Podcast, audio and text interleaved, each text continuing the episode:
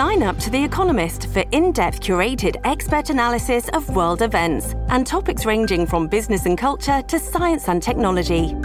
You'll get the weekly digital edition, online only articles, curated newsletters on politics, the markets, science, culture, and China, and full access to The Economist Podcast Plus. The Economist is independent journalism for independent thinking. Go to economist.com and get your first month free.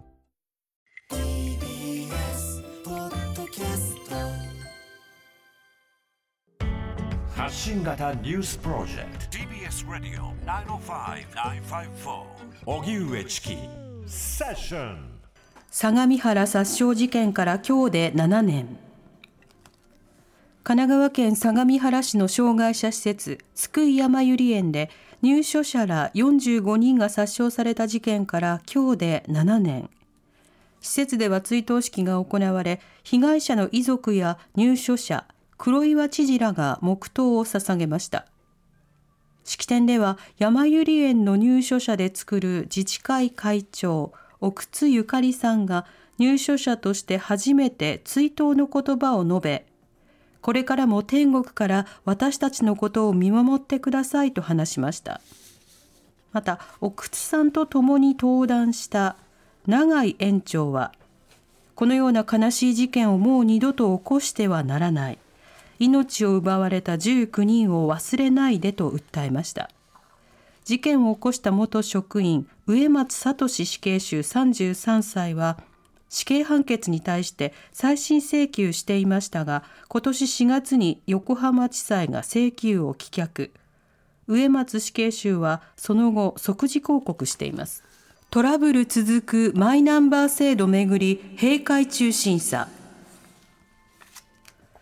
国会では今日トラブルが続いているマイナンバー制度をめぐり参議院で閉会中審査が行われています。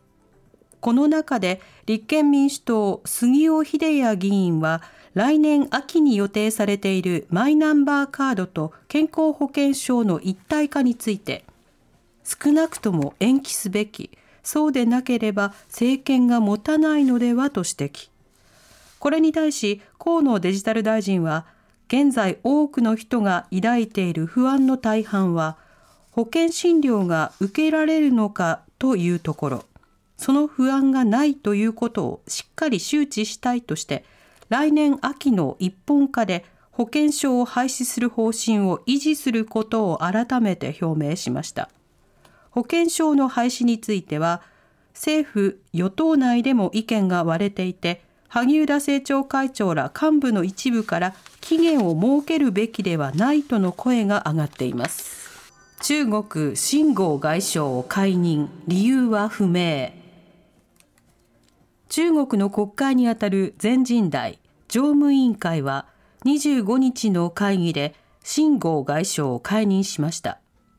秦剛氏は去年12月外相に就任しましたが先月25日に北京でロシアを含む3カ国の高官と会談したのを最後に公の場から姿を消していました。国営通信の新華社は解任理由や兼務していた国務委員も解任されたかは伝えていません。全人代の常務委員会は後任に前外相の王毅共産党政治局員を充てる人事を決定。この動きに対し松野官房長官は秦剛氏の解任について中国の人事について日本政府として答える立場にないとコメントを控えた上で再任された王毅外相を含めあらゆるレベルで緊密に意思疎通を図っていく考えを示しました。ロシアのショイグ国防相が平壌入り朝鮮戦争休戦70年行事に参加へ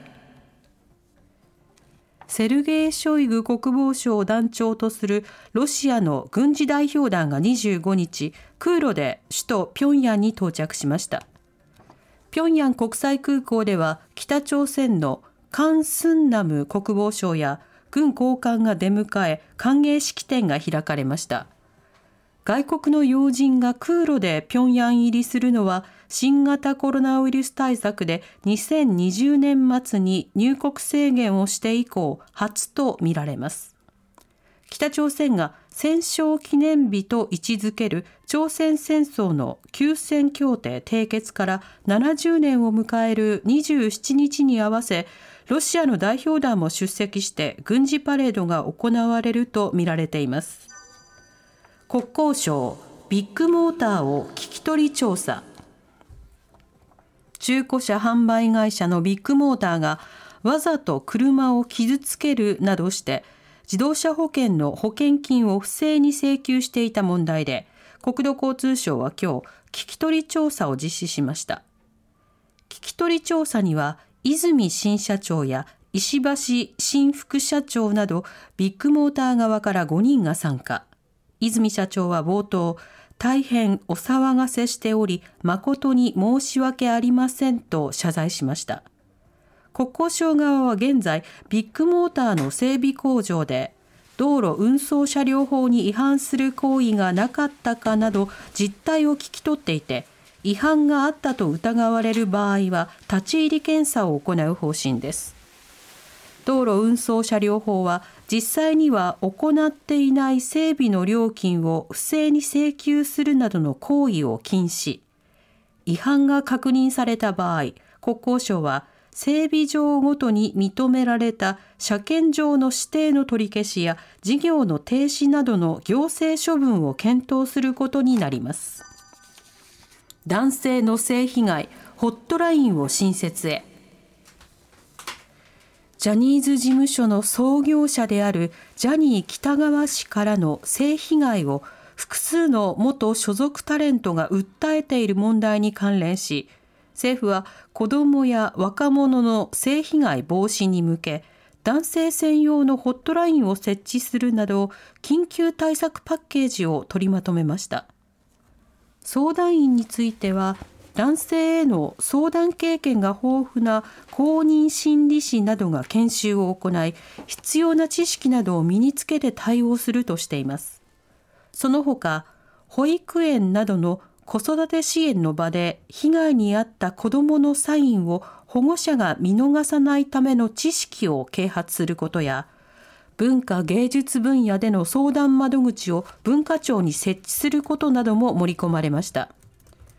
議長を務める小倉子ども政策担当大臣は、子どもや男性の性被害に対する社会的関心が高まっている。一層の対策強化を求める声が拡大していると述べました。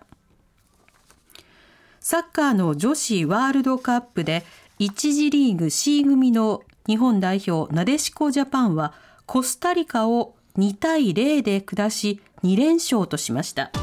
TBS ラディオ荻上チキセッション TBS ラディオ905-954